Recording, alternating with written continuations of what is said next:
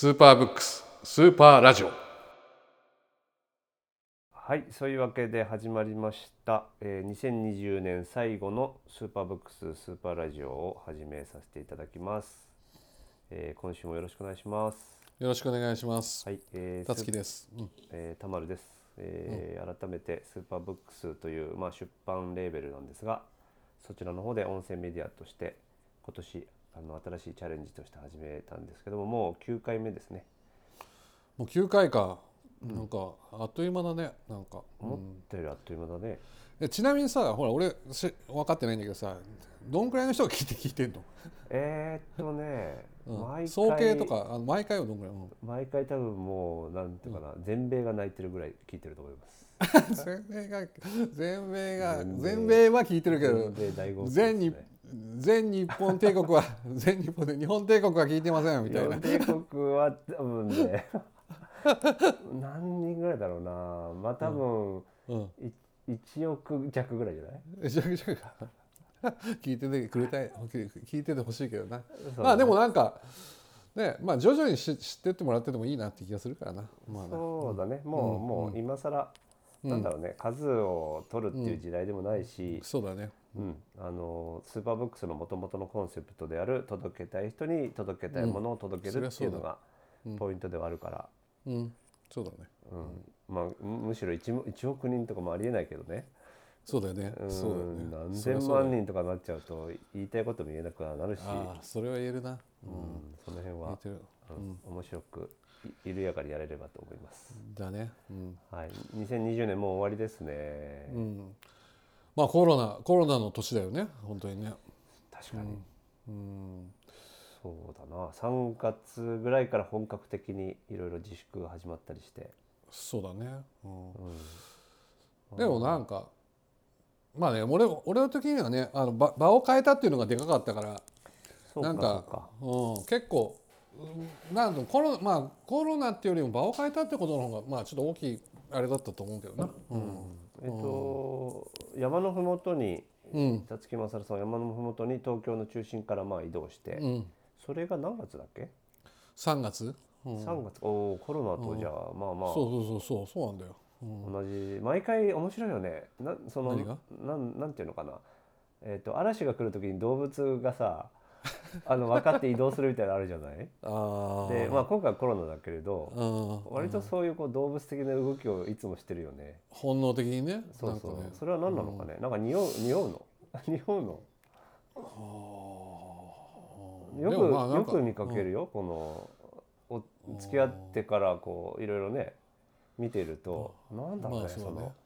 の何で判断してんのかなっていつも思うけどね。なんかまあまあでもまあまあそこら辺は本当にちょ、まあ、直感なでだけしかないけどね、まあ、まあ今回とかは特にコロナの前にもう東京いいなって思ってたところがあったから、うん、もう東京はお腹がいっぱいだと、そうお腹がいっぱいやしなんつうのこう人人の数が増える分なんていうの息苦しさを感じてたところもあったから。まあそれが東京の楽しいところでもあるけれどまあ一つ言えばまあお俺も含めねみんなで移動うちは移動してるからなんか次のステージっていうか、うん、を作り出すっていうのもありなのかなって気がしたんだろうね多分。うん。うん。東京にいながら割とこう外に出かけていってる印象も強かったし、うん。東京である必要はないような、まあね。ライフスタイルというか。ただやっぱさ一方でさやっぱ東京っていう視点を持ちながら外を見るっていうこともあったんだと思うんだけど、まあ東京が東、まあ、ある意味、まあ、破綻は別に破綻をしてるとは思わないけどさ、やっぱ例えば東京の面白俺まあさそれはなんかこう解解雇主義になるわけではないけれど東京の面白さってその新しいものと古いものがこうミックスされたりとか、なんかこうアップデートしていくところが面白かったけど、はい。やっぱほらね街自体が例えば、まあ、新宿でもどこでも、ね、その都市部のあるある程度ある程度の場所がさ賃料が高くなっていっちゃうと、大手しか入らなくなっていったりとかさ、うん、でそれで満足そう,、うん。満足してるようななんていうの街に過ごしててもなみたいなところは結構あったりもするかもね。でねそれで地方とかは、ね、まだ、ね、小さいお店ができたりとかあったりとかもちろんそれなくなってるとこもあるんだけど。でもね、アメリカから帰ってきていろんな街がこう、景色が変わったなっていうのがあるのね、まあビルがたくさんできたな、例えば渋谷とか、うん。えーまあ、東京駅界隈もそうだしうん。でそういった時にやっぱりね巨大でこうまあ大手資本といえばいいのかうん。どうしてもここに通ってしまうはしまうよね、うん。渋谷らしいビルなのかと言われるとちょっとよくわからんみたいなことにはなるからそういうのがどんどんどんどん進んでるなっていう印象はあるけどね。でも日本ってやっぱそういう考えると都市計都市計画っていうか都市デザインっていうのは下手くそだよね。なんかみんなきき同じにしちゃってるから。うん、それはそう思うね、うん。あの例えばアメリカでもそれこそそのモールって呼ばれる、うん。えーとまあ、まあショッピングモールというのかな。日本でいうとよくアウトレットとかであるようなああいう、まあ、駐車場が大きくあってうんでいろんなショッピングするお店がバーッと並んでる。でそれがほぼほぼ同じフォーマットでいろんな郊外にあるっていうのがあったんだけれど例えばフロリダとかであればまだ同じように、まあ、残っているというかギリギリなんだけどね。うん。まあカリ一方でカリフォルニアのような街になるともうそういうモールがどんどん潰れてっていってうん。もう廃墟とかしてるというかうん。っていうのを見ているはずなんだけど日本はままあなんていうのかなそこに行くのかっていうのはちょっと帰ってきて思ったけどね。なんだろうね。うんなんかいいとこしか見てないのか。うん。だからその例えば仮にいいものを見いいものとして見てるんであればそれがどういう、えー、なんつう。のどういう先を歩むのかっていう創造性みたいなのが足りなすぎるよね。なんか、うん、せっかくね半歩、まあ一周先を行っているのがアメリカだったとすれば、うん、まあ、良くも悪くもずるいけどさいいとこ本当の意味でいいとこ取りすればいいそうそうん。そだろうけど、う。できるはずだけどね、うん、そのネガティブな面は見ないっていうことなのかねそしたら。まあでもまあねそれはもう本当にここのコロナでよく分かったっていうか見ないっていうか思考停止をしといた方が十分っていうかただまあ逆に言えばコロナみたいな明日どうなってるか分からないみたいなねあの状況の時にも全然それは役に立たないっていうねあの目つぶってる場合じゃないみたいなことにはなってるから、まあ、まあでもね都市と例えばそういうね都市デザイン一つでもそういうこと？だ特に都市デザインってね多分20年前からとか下手したら考えて作っていく街づくりだと思うんだけどだからそこのスパーンとかあとは例えば20年じゃあ20年10年ってこうどんどんどんどんあのなんつうの？時間がねその最後のゴールに近づいていく前に何かもうちょい考えられるみたいなそういうスピード感とかいうこともなかったっていうことではあるとは思うよね。まあだからスピード感を持つっていうのがこれからの日本の課題でもあるあると思うしね、まあそれを変更していくとか、なんかうんっていうふうに思っちゃうけどね。なんか。ね、まあ、変化すること自体はねこういろいろストレスだったりはするし、うん。うん、あのーなかなかね思考停止っていうのもまあ分からんでもないというか、楽は楽だけどね。そうだよね。ただやっぱ、ね例えばそれってそうまあアメリカに向きすぎなんだろうな。アメリカはさでもさ日本と違ってさやっぱねそのネイティブネイティブアメリカンネイティブアメリカンっていうそうだネイティブアメリカンから搾取した、ね、あの帝国っていうか土地であるからさで基本的にはまあそこから歴史が始まってるよりも自分ね移民からの歴史が始まってるっていうところの歴史を自分たちを持ち得たいっていうところで間違ったもできたできていたりもすると思うから。でそこと比べね日本日本を比較しながらとかそこをこうね学ぶところもちろんあるんだと思うんだけどでももうちょい例えばねヨーロッパ的な視点とかさいうところもか感じるとかあとはね緯度経度から考えることとかいうことができなかったのがちょっと残念な感じもするよね。その学ぶべきところ、ま、場所場はどこなのかみたいなところは気がするけどな。だって日本でさえさ北から南は全然違うわけじゃん文化が。全くね、ちっちゃい国なんだけどね。そうそれをきまず均一化さまあそれ明治からはもしかしたら始まってるのかもしれないけど均一化しようっていうのはそもそもねだから日本でいながらやっぱなんか面白いのはさ日本に日本日本にいながら大国を見るわけじゃん。で大国を見るから日本は小さな、ね、小国だと思うわけじゃんまあ土地土地としてもね。でもその小さい国にいながらその北から南のさその温度差をかなんつうのこう無視しちゃってる感じとかその距離感、うん、なんか大国と同じ距離感でかんかん、まあ、感じてもいねえのか。どうなんだろうね。なんか、うん、難しいけどね。むしろこうアメリカに遠くに行ってたからこそ、うん、日本の違いって結構見えていたし、うん、あのまあアメリカナイズされるみたいなさそういう言葉もあるよう、あるけれど、ナイズされるようなほどあんまり似てないんだけどなみたいなのもあるし、あとは外側に行くとねやっぱり日本のことが冷静に見えてくる部分もあったりはして、あのまあ、意識が高い人なんだけれど東,、うん。とね、東京ということではなくて、例えばりんごは青森っていうところが美味しいんだろ？みたいなことを言う人がいたりするの。あのアメリカ全部じゃないよ。例えばカリフォルニアの,、あの非常にこう日本に詳しい人とか、でそういう人にとっては青森はそういうものがあるってことを知っている、でそういう意味で言うと彼はりんごが大好きだから、あの東京の方が偉くないっていうか。青森に対するなんかリスペクトが結構素直にあったりするのね。だからむしろこう外側にいる方が素直にそのものとかと向き合ってあるいは日本でもいろんな地方で違うんだっていうことに、うん、あのまっさらな状態素直に見て違いも分かるし、うん、それぞれにそれぞれのリスペクトを持ってるみたいな視点を持っている人がいたから、うん、日本だと日本の中にいるからなかなかそういう今更ねこう冷静な何て言うかな見方とかもできにくいのかなっていう。だから一回外に出るとねもしかしたら地方のありがたさとか。そうかもな、うん。まあ、むしろ海外向いてるアメリカ向いてるっていうよりは東京向いてるっていう気はするけどね。まあそうだよね。そうだよね、うん、だからそれがまあねまあでもなんかなんかそろそろねそれが変わってきそうだなっていう気はするけどね。うん、うん、そうだね、うん、どうまあ戻るけどこう山の麓に越してみて東京、うん、なんていうの、その今までの、うん、今までのというかちょっと前の価値観だと、うん、やっぱり東京を向いてたわけじゃない？それが、あの山の麓に行くことで、むしろ東京より良かったとか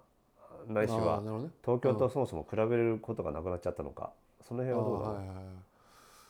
い。やなんかまあうちはねほらそう言ってなんとといえども住宅街にはいるんだけど、でもやっぱりなんつうのまあ郊外のいい意味での まあそれは多分その、まあ、郊外っていうのが出来上がったのっていうのは多分、ねえー、70年代後半から80年代ぐらいだと思うよね。多分うちらの親世代とかだから。でなんかそれのいい距離感っていうかだからまあニュニュービリッジって感じじゃん。なんかある意味郊外って。うん、そうね、うん。まあ、ただそれよりも歩いて、もう5分もしないで川があったりするじゃん。あそうかそうそう。だから川とかいい意味で俺が今住んでるとこはいい意味でこうなんつうのこう住みやすいっていうのはあるよね、うん、なんか、うんまあ、まずなんつうの人との距離感とかその、ね、自然との距離感っていうのがちょうどいいっていうか素直っていうか、うん、なんか、ね、徒歩券か、まあ、言って自転車券みたいなのが、あはいはい。あの一つキーなのかなっていう気がしたのね。うん、なんか車とか、まあ電車とかになっちゃうと、うん、なんかわざわざ行くみたいなものがあるんだけど自転車と徒歩だとこう日常の中にあの川があるんだって思うと、うん、なんかすごい特別なあいいなっていうかなんていうかな、あのー、なんか土日にわざわざ川に行くんじゃないじゃない。だよね。うん、なんかだからなんだろうだからこうすすんなりすんなり生活できるっていうか気分転換しだから気分転換で何で転換するかっていうことあるじゃん。で前までだったらほらなんか自分気に気になってる喫茶店に行くかまた本屋行っちゃうかっつったら結構意外にそういうのって堂々巡りじゃん。箱から箱に箱から箱へこう移るだけだから、で結局その箱のサイサイズが変わってもそれは人工的なものだし箱の中だし。まあまあ、かんない。無意識無意識の中にはその息苦しさは結局変わらないっていうか、うん、場場のその見た目の違いだけでそうだけどやっぱ箱から箱へだからで例えばそれがほらね距離感が遠くなって車で移動するってまあもちろん心地にいたらそれもちろんそれはあるんだけれど、でもほらさっき玉野君が言ったように、えーとねまあ、5, 5分10分歩いて川に行けたりとか、えーまあね2 3 0分歩いたら山の中にも入れるとか、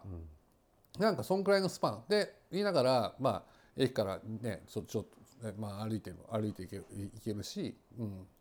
なんかまあ買い物も自転車でも行けるしみたいなちょ、まあ、今のところちょうどだからそういった意味ではなんかこうまあでも本当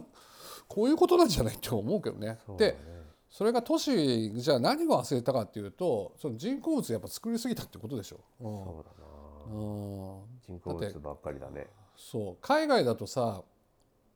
意外に公園の数とかさ公園の大きさってさちょうど良い良い気がするんだよね。なんか。まあうん。土地があるっていうのは一つ大きいかもしれない。そうだね。そうだな、うん。まあ。だからそれ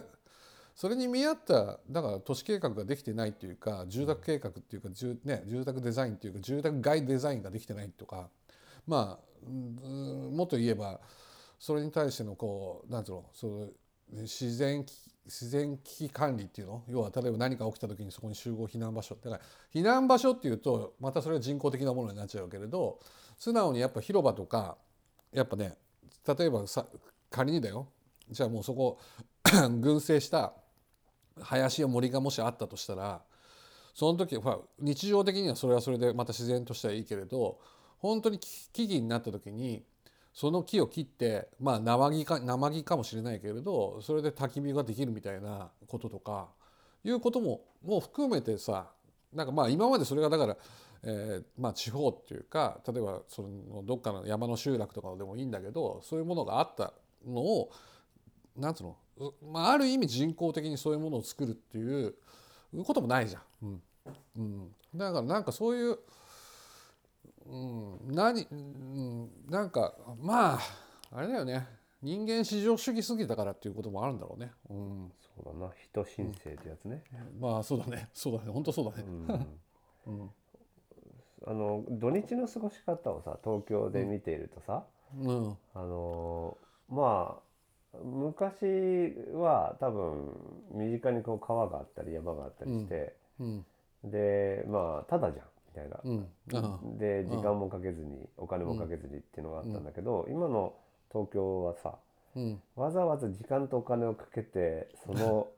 川に行くみたいなのがあるじゃない、それって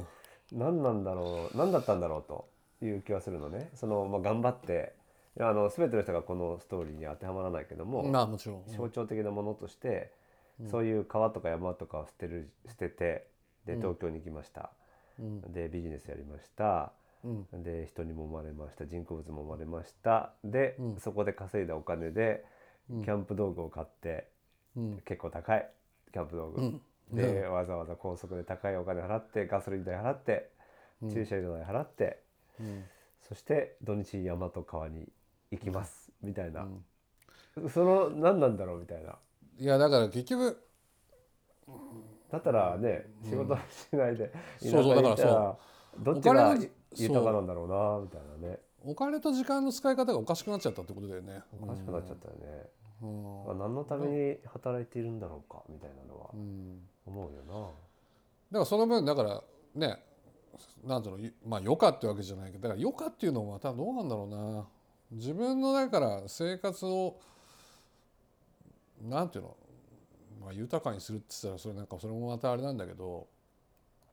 なんていうのうんおまあお金だからまあ今ね今日も年末の株式も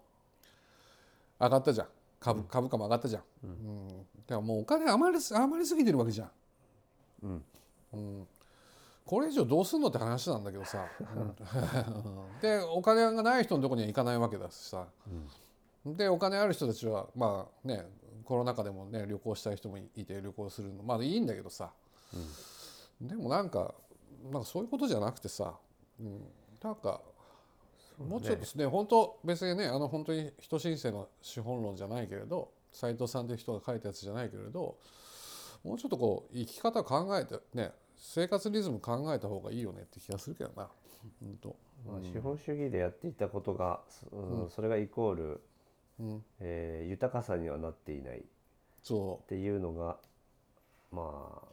いろんなことから見えてきたっていう時代だなとは思うけどね。あのもちろんその資本主義で頑張っているのに、まあ、日本なん。か特に顕著にさ、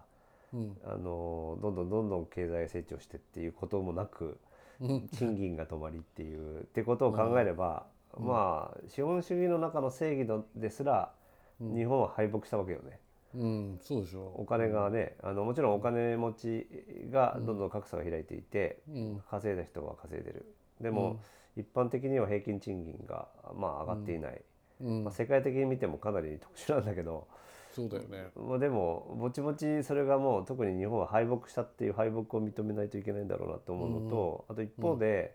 まあじゃあお金を握りましたって人たちがさ、うん。それはそれで豊かなのかしらっていうのもちょっと気になるところはあるけれどね。ね。それはすごい思うな、うん、お金を掴んだ人が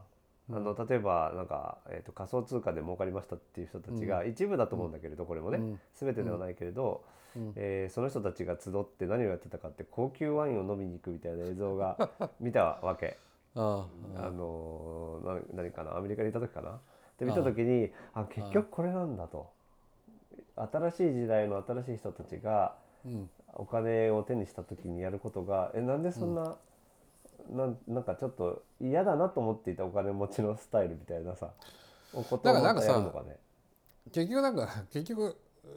21世紀にもなって 20, 20世紀型っていうか下手したらさ、19世紀とも変わんねえっつうか、そうだね。だよね。なんかなんか。なぜなんだろう。もうちょっと別なあのねおもちろんその素敵なお金の使い方とか時間の使い方されてる方たくさんいるんだけれどうんうん。でもそういう人たちというかあワインなんだみたいな。まあね。そこなのかっていう。うのはちょっと気になった。あとはね最近ニュースになったけどさんうん。そのまあなんていうかな、えー会員制のクラブに行って、えーうんテキーラ一杯飲ませますみたいなあねあ遊びに興じるっていうのも、うん。あそこに行くんだってちょっと思ってしまった。かっこよくないよな。まあかっこいいと思ってんだろうなまあでもそそうん。まあ彼らはきっと新しい時代のさまあ、うん。新しい時代をリードしていくサービスを展開していくみたいなことを発見してやってお金を手にしたはずじゃない、うん。あのなのにそのお金と時間の使い方そこに行くんだっていううん。そもしかしたらその人たちにとってはね嫌いななんか権力おじさんみたいなうん。のがあったその反発で新しい事業をやったと思うんだけどうん結局そこに行くのだってのがちょっと意外というかなんなんだろうなと思ってしまった。結局わかんないけどさ一人で遊べない人が多いよね。うんうんうん。うん。だから、ひそこが結構残念。なんか、いやなんかわかんない。なんか美術わかんない。美術のコレクターとか例えばね仮に仮にの話だけどそうそれは全てとももちろん思ってないんだけど美術がしかも美術がいいいい悪いとかそういうことじゃなくて例えば美術のコレクターだと自分のためまあある意味自分のために買うわけじゃん、うん。まあ、最終的にはそれはなんだっけファンデーションファンデーションじゃなくてなんだっけあのまあね例えば美術館に所蔵するとかそういうこともあると思うんだけど。でそれで自分とその作品が向き合いたいからっていうこともあるじゃん。もちろんそれ社交社交で買っちゃってる人もいると思うんだけど、まあ、つまりそれは自分で何かをこうその作品とか美術品から、えー発生されるものを、えー見て感じていたいっていうことで、ね、もそのその作品を買ったりとかするんだけどでそれってつまりそれをなんかずっとそういう個人と個人と何かの問いかけをずっとしたいなっていうことだと思うんだけど日本ってあんまりそういうふうに思えないんだよね。やっぱだ何か誰かとこうそういうふうにつるんだりとか、え誰か一人に対してトップダウンでそういうサロン系のものがあったりとか。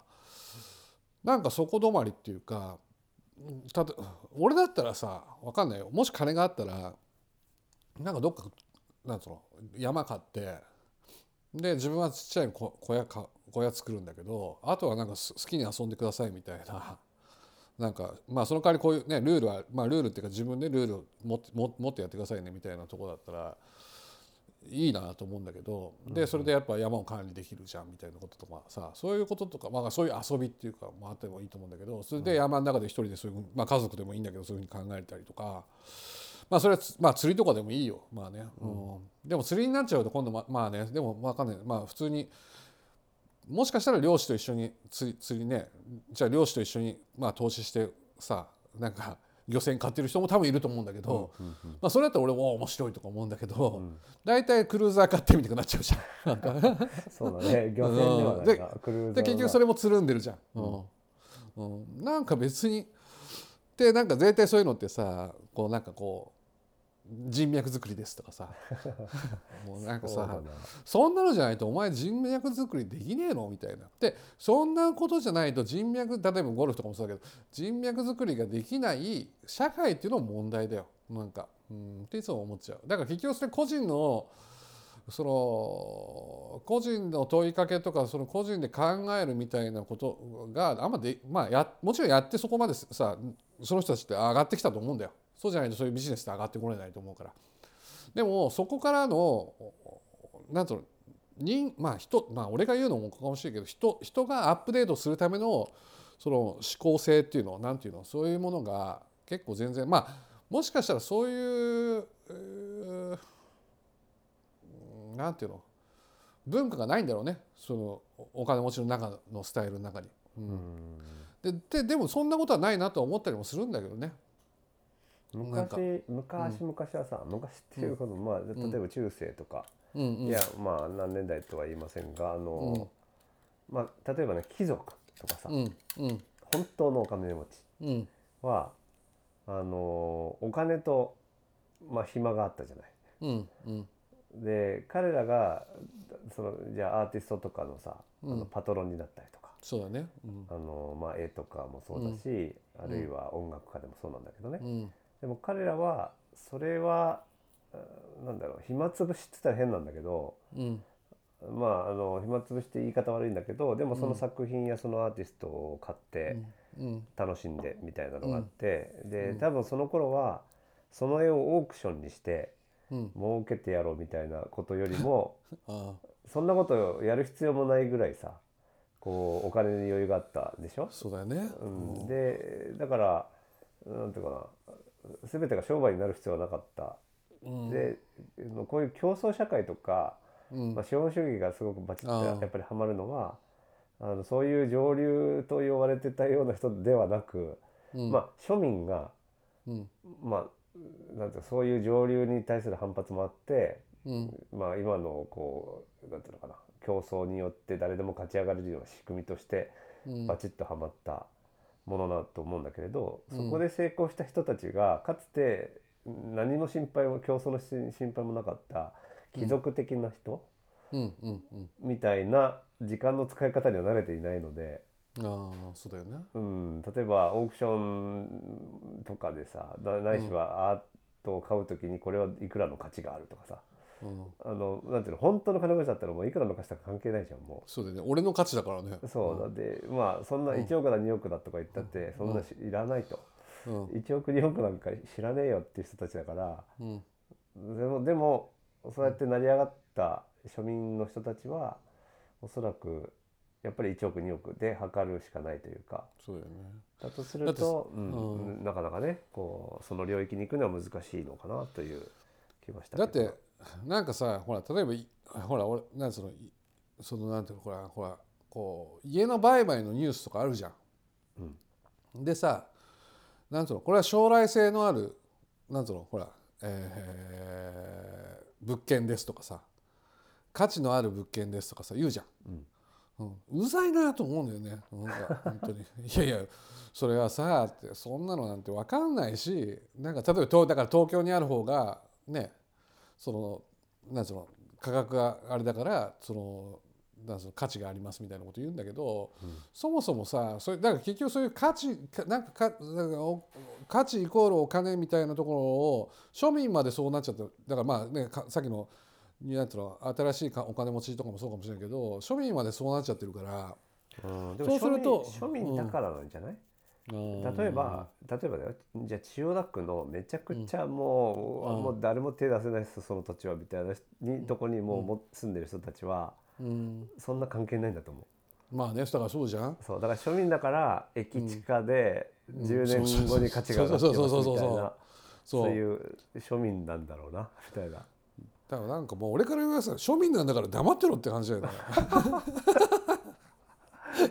いやいやいやいやそれで抜け出したいんだったらもちろんもちろんほらその、ね、お お金持ちになないろいろやればいいんだけどでもおおかだからでも全てがまあ難しいね。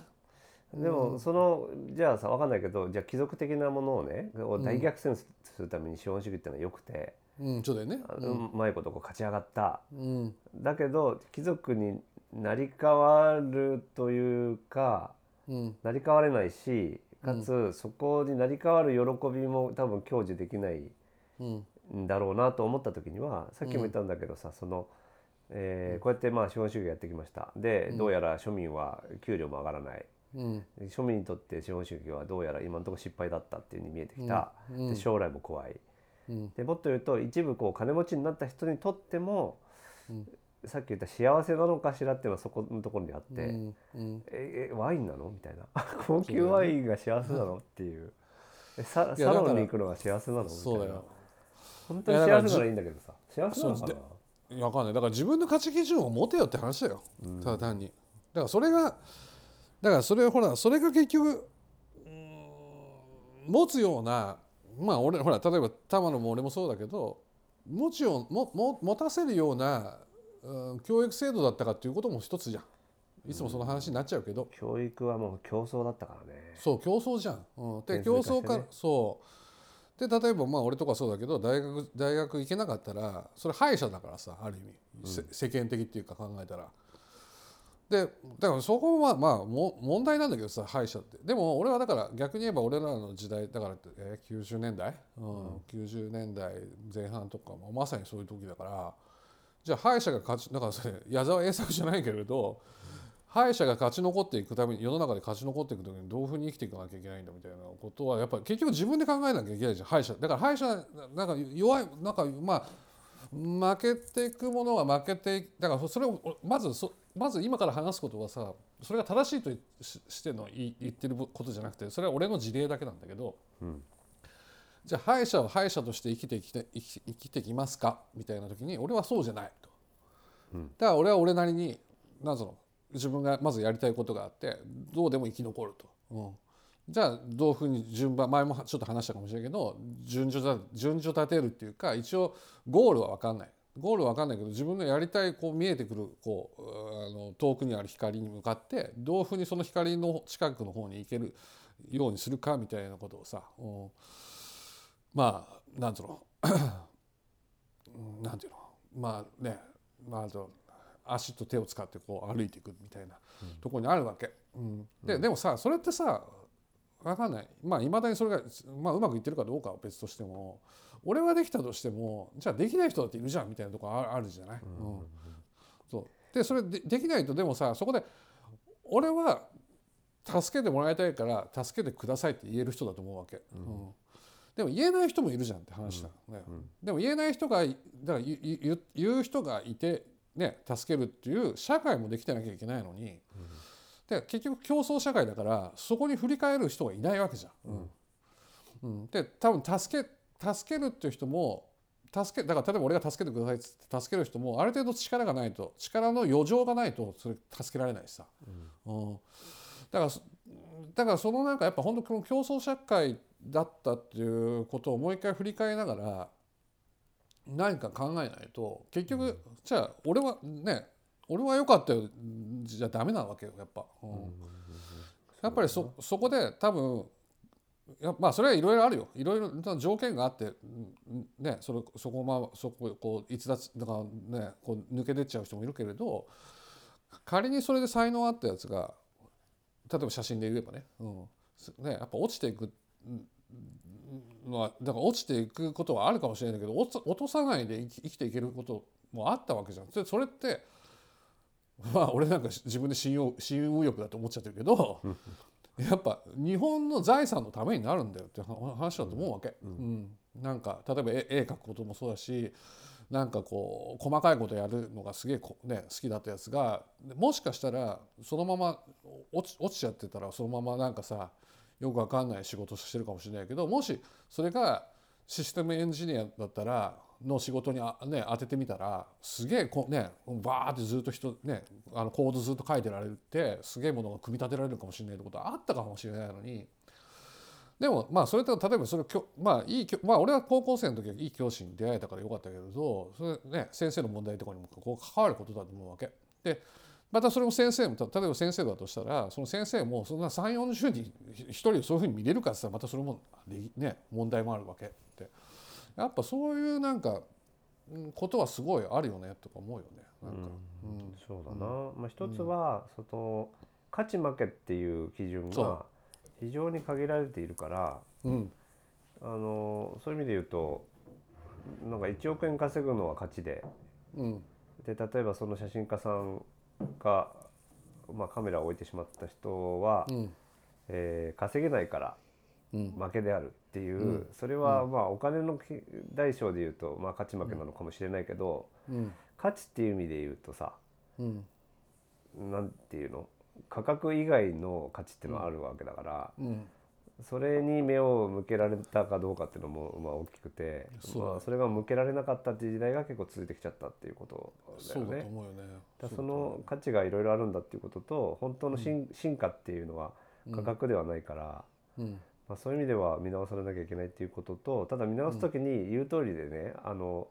やっぱり個人の価値みたいなのがちょっと強すぎちゃって。うんうんうん、あの多分一時こう物的な価値というかさ、うん、あの例えばまあ家でも車でも何でもいいんだけど、うん、土地でも、うん、っていう物物質的な価値もあったんだけど物質じゃないところの価値が非常に個人的な能力みたいなことにちょっと重きを置きすぎてしまっていて、でまあまあちょっと前から言われるけどねその、まあ、結構前からかそのソーシャルキャピタルというか、社会関係資本っていうのかな日本語で言うと。っていう意味で言うとその関係性とかっていうところそのものがあの価値としてあのこの世の中に意味があるみたいなのがあるとすれば、そこがやっぱり軽視してきたというか、うん、なんか個人の能力にも向きすぎちゃってて、うん、で個人の能力が高ければ世の中の価値であるみたいなこともまた問題だったから、もうちょっと社会関係の中でどうその人が意味があるのかとか。う。ん、あるいはその助け合うっていうかまあどっちかというとシステムの問題というかね、うん、うん、なんかそれらを評価できるシステムとして存在しなかったっていうのは結構問題なので、うん、システムを変えていくっていうことの、まあ、もう必要なんだろうなっていう、だから価値そのものも変えなきゃいけない。うん、でシステムも変えなきゃいけないっていう、うん、なんか個人が頑張ればどうにかなるっていう時代ではないから。だからさそれ日本好きだよね、うん、なんかなんかそう個人まあなんか俺はそういうふうに教えられて育ったから、うん、自己責任ね好きだよねそう、ね、そうそうなんかそうなっちゃってるところが嫌な部分で終わるんだけど、うん、でもまあそうじゃなくていいかなっていうか、うん、うん、なんかみんな自己責任好きだよね。っていうかさ絶対言ってるやつってさあれじゃね？お前責任負ったことねえだろみたいなやつだと思うよ。うん、そうかもしれない、ね、そうねなんかただ例えばなんかさちょっとしたことだったらさ例えば300万とか400万の車を買うっていう決断ぐらいでしょ。うん、お前そんなの自己責任とかじゃねえぞみたいな話じゃん、うん、社会的な責任は負ったことないかもね。そう。で家を買うとかさ、うん、もちろんそういう責任あるよ。でもその程度だろお前みたいなぐらいだと思うわマジで、うん、でちょちょっと考えると家を買うってこともさそのコミュニティに対する責任が生まれたり、うん、もちろん家族とかもあるし、あの結構世の中ってね、うん、思ってる以上にいろんなつながりがあるっていうのがあるから、それにも思いを馳せてるかっていうとそうじゃないかもね。っていうかね大体そういうことだよ、まあ、言うのは勝手だよ。言うのは勝手だけどその言葉ってどのぐらいの重さがあるのかとかもちょっと思った方がいいよね。だからまあ、それが SNS, SNS の俺嫌いなとこだけどさなんか、うん。まあ今回もなんか俺まあたまに見てるか分かんないけどあのスーパーブックスで俺つちょなんか久々にツイート長々したんだけどさ、うん、なんかあの木村伊兵衛将のことがあってさ。ああそうだね。長々と珍しいなと思ったよ。そうそうあのね木村伊兵衛将は中止っていうアナウンスが出たからさ、うん、でまあなんかまあいろいろあってじゃあまあ俺言うかとか思ったんだけどなんかだからまあ例えば俺だから言う言うんだったら言うもう責任だからこれこまあある意味あそういうふうに言言ってくれる人いいるんだっていう人もいればまあ多分まあ俺とかそういうふうにまあ言葉足らずだったりするところもあるから何言ってんのこいつみたいなふうに思われることもあると思うわけ。うんでもそれは俺はでもさっき言ったようにそれこそが自己責任だと思うわけだから俺はだからそそのぐらい例えば木村永平賞って別にさその賞を取ったことがどうこうとかじゃなくてやっぱり重きは置いた方がいいんじゃないですかっていう提案をしてるためのその例えばツイートの言葉だったりするわけだからなんだけどなんかだから例えばその今後の仮にこれにこれによってなんつうのこうリスクが伴うんであれば受けて立つみたいなふうに思うわけ。うん。うん、でも大体のほらそのなんか例えばそれ炎上しちゃうものとかそういうものってそこまで思ってないよね多分、うん、その例えば言ったことに対して言われた相手に対してどう思ってるかみたいなことなんてだからだからそういうね例えば今年もそうだ今年の事件でもあったけどそれで人が亡くなっちゃったりするわけじゃん。慈悲をしたりするわけじゃん、だからそこまで考えられないってわけじゃん、うん、なんか、うん、だからまあ、まあ、もちろんスーパーボックスのツイートだからあえてね辰木勝とかさ、ね、田村が、ね、ツイートするで田村って名義を入れるんだけどでもそれ以外にもやっぱ俺はなんかこうなんうの印鑑みたいな、まあ、今印鑑制度なくなってくるけど、ね、俺が言ってんだよみたいな、うん、ことぐらいの責任を伴うと思ってなんか言ったけどね。だからそのぐらいなんか別に俺俺がどうこうっていうよりもやっぱそういうねなんかそういう自己責任みたいなこととかって本当そういうことだよねなんかね、うん、まあ自己責任って言ってる人のツイッターのアカウントは、うん、ほぼほぼこう自分の名前でやってないみたいな。ねそれそれもあるじゃん。まあまあ、ね、ひどいよね。だってね、うん、今回のあのほら、ね、女子プロレスラーの子子が亡くなったやつだってさ、うん、結局警察が捜査しないとその言ったやつが見えないんだもんね。うん。うん、まあ結局それって、ね、そうそう。締め上げられてしまうっていうことは、まあできるんだけれど、うん、ねまあ。でね、うん、名前ほとんど名前出さないよね。なんかよくわからん記号か。なんかさあるじゃん。うん。っていうのが多い印象かな。まあだからそういううんいいも悪いもそういうじなんつうの実名じゃない限り SNS っていい意味でこうはったまあだから結局多分若い子たちはもっとまた変わってきて多分もっと狭い結局コミュニケーションって意外に数が決められてると思うから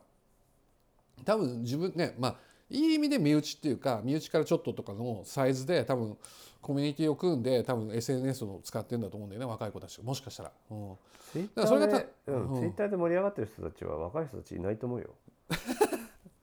なんかそういう気がするんだよ俺。気がするっていうか、うん、まあ、実際それ突っかかってる人たちはななんだっけ、誰かがその人のお家に行ったらなんだか、うん。えー、なんだっけ？50代60代のおじさんだったみたいな そういうなんかよくよくある話で。多分寂しい話だ、うん、まあでもそういうのが実態なんではないか。若い子たちは若い子たちって我々より若い世代はツイッター例えばそんなやってないと思うよ。ね LINE でグループとかになってんだろうねもうね多分ねもしかしたら。うんだからまあそでもまあ結局そういうふうになるんだと思うんだよね。うん、でもねそうなんだよね。だからまあまあね自己責任自己責まあ自己責任自己責任自己責任っていう言葉自体がなんかちょっとね。まあ自己責任じゃでも手に負えないよだって、うん、あの山に、うん、山の中で仙人として生きてるなら、自己責任だと思う、まあでもそれですらさ、そうだよね。あの植物食べたりとか。そうそう。そういう関係せざるを得ないっていうか。そう。事故ってどねどこまでなんだって、ね、いや事故言ってるやつらはね、うん、自分自身があの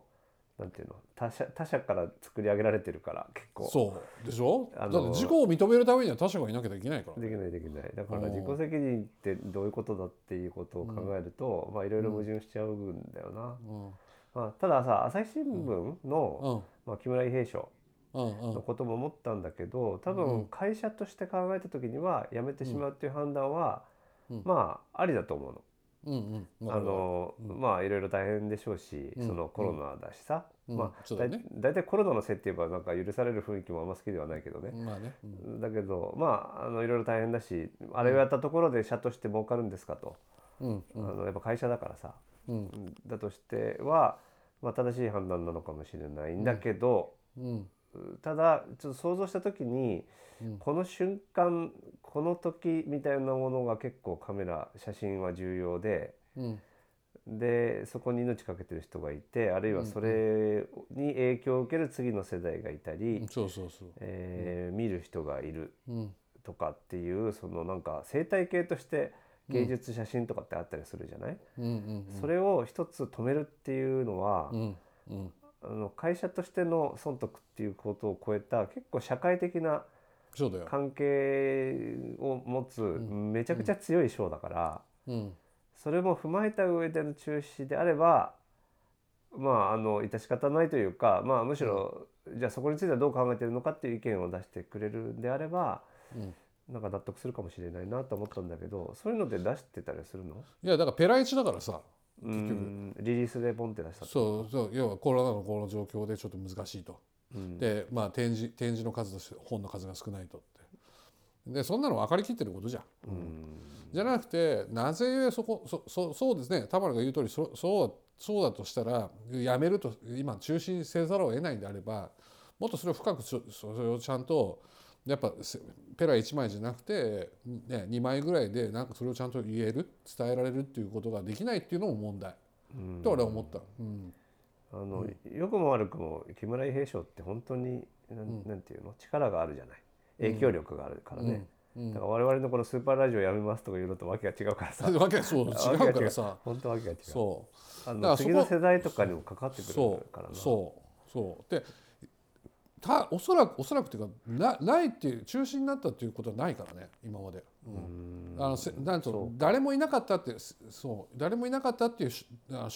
あの年はあるんだけどはいはい。該当者なし。そう該当者なしっていうのはあったんだけどだからそうだからそういうものを踏まえてそれをだから例えばそれはなんつうの、まあ、朝日新聞なのか、まあまあ、誰が決断するのかもしれないけどそれを思ったのかっていうのはお大きくあるよね。なんかうん。なんかこの年だからうん取れてるものもあるような気がするんだけどな。そう。でだからそれそれこそそれでなんていうの？該当者がいないんだったら該当者いないでいいんだけどさ。俺嫌なのがさで結局さその審査員の人たちが、まあ、ある程度もういいキャリアの人たちだよ。うん。まあ、名前挙げら挙げないけれどそれでそれで言いながらさほら例えば芥川のの作家の人も、まあ、今回どうなってるか分かんないけどいるわけじゃん。でいいキャリアなんだよやっぱり。うんでやっぱそういうキャリアがある人がこういうやっぱ困難の時代の時にし、ね、例えばそれがお達しが来た時に、まあ、中止ですよってお達しが来た時に本当に認めたのかなっていうのが疑問なんだよね。うん。いや中止するべきじゃないでしょって言えなかったのみたいなところがすごい大きくあるんだよ。本当に。うん。まあ主体的な意思があんまりなかったってことなのかな。っていうことなもしくはだから結局そういうキャリアがある人たちはそうですよねっつってで結局キャリアのあるやつらはさ例えば来年でも再来年でも展示ができるんだよ大きなところで。うん。でさっき俺がほらね初めの方に言った通りそのキャリアなキャリアを作らないこれから作らなきゃいけないやつのチャンスでもあるさ賞でもあるわけじゃん。うん。でだからあなたがあ、ね、例えばその審査員があのなんていうの？20年とかさ30年で作ったさまあ30年か30年40年で作ったキャリアをのスタートをいねこ例えば今回のこの2020年2021年度の木村平賞みたいなのがあった時にそれをスタートラインを作ってあげることがあるかもしれないじゃん。で一つもう一つ言えるのが木村平賞って例えば辰木正が2011年2011年度2010年度わかんない忘れたけどそれ12年度か取った。で俺は取ったよ。でもそっからその年にいた人たちもいるわけじゃん。まあ例えば選ばれなかった人たちいるわけじゃん。で選ばれないっていうことを選ばれなかったけどそこにいた人たちっていうこともその賞があることによって見えてくることもあるわけじゃん。うんでもこの今回何もなかったってことにすると結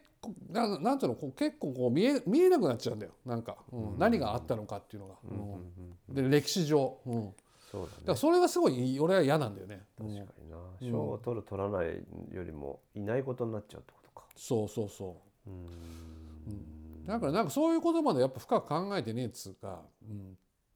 うん、分かんない。考えまあ考えてねえんだろうな、うん、でもったいないよね。まあ写真は力があるし、そう。ん、こういう時だからこそっていうアートがあるような気がするんだけどな、うん。だだから本当なんかおそうこうこうまたこういうことがあるとなんか俺俺とかってもうなんか本当日本日本で終わってんなって思っちゃうんだよね。うん、ただほらやっぱその例えば現代美術と言われるものとかそういう美術と言われるものからしてみたらやっぱりこうパワーなんその弱いからさ写真写真のそのあれ写真業界自体が。うん、だからもうなんかまたなんかここんなやつらであい、ね、みんな偉そうにしてるやつもいいればさもちろんままっとうにやってる人たちもいいんだけど相手にしたくねえなみたいなことになるよね。本当に。うん。うん。まあ、そういう業界ってやつをとにかくあれだね、うん。崩してうん。新しい、まあ、社会というか、まあただ新しいひょっとしたらシステムが必要かもしれないけれどうん。個人ではねなかなかうん。戻るけど大変だから、うんまあでもいい意味で2020はさ、まあ、ちょっと残念ではあったけれど、うん。過去のシステムはどうにもどうやらまなんていうかな賄えなかったみたいなうん。ことは、そうだね。木村伊兵衛も含めてそうだね。そういうのがね分かったっていうことなのかな、まあ木村伊兵衛賞がなくなってほしいとは思わないけどね、うん。ただあの今までの既存のやり方考え方ではどうやら回らないっていうことが見えた、そうだよね。見えた年っていうことなのかな。だな。本当そう思うな、ね。うん、なんか。でもいいんじゃない？こう壊れてしまうと、うん。まあ、始めやすいっていうか。ね。本当まあ俺とか本当ねなんかぶっ壊したいと思ってるからちょうどいいかなって気がするけど。まあでもコロナのおかげでっていうかいろいろ壊れたよ。ね壊れたよね、うん、で前向きに考えれば、新しいこう壊す作業がいらないっていうかさ、そうだね、うん、あのそうだね。い家とかも壊すのにお金かかるじゃん。いやかかるよ。時間とか、うん。それが壊れてくれたってことは、うんおよかった。いや。まっさらの土地がどうやらそうだよね。できたぞみたいな。そうだよね。そこからまたね、始められるってことだからね。そうだね。だから2020は良かったんじゃない？だな、うん。まあ。まあな。まあなまあな。そうだよな。まあね、うん、まあでもまあ なんだろう。うん。まあ粛々まあ俺の場合は本当粛々とつねやっていくなっていう感じだな。うん、うん。とは思うな。うん。わかりました、まあね2021年、まあまあいろいろ頑張っていきましょうって感じなんですが、まあ、は来週はそうですねもう年越してはい、い金曜日だと1月8日になるのかな？うん、なのでまあじゃあ次回は2021年どんな動きをしていこうかみたいな話もちょっとしていきましょうかね。なんかこうなんか暗い話はしたくないね。そうだね。明るくね、うん。うん。明るくいきましょオッケーう。はい。じゃあそういうわけで、えー今年から始まりましたスーパーブックスのスーパーラジオ2020年は最終回となります。ちょっと長めでしたけれども、えー年末年始のあのーいろんな番組がうるさいと思うので、ちょっとのんびりしたいなという時には聞いてもらえれば嬉しいなと思います。じゃあ今年も辰木正さんありがとうございました。また来年もよろしくお願いします。よろしくはい。では失礼します。はーい良いお年を良いお年を。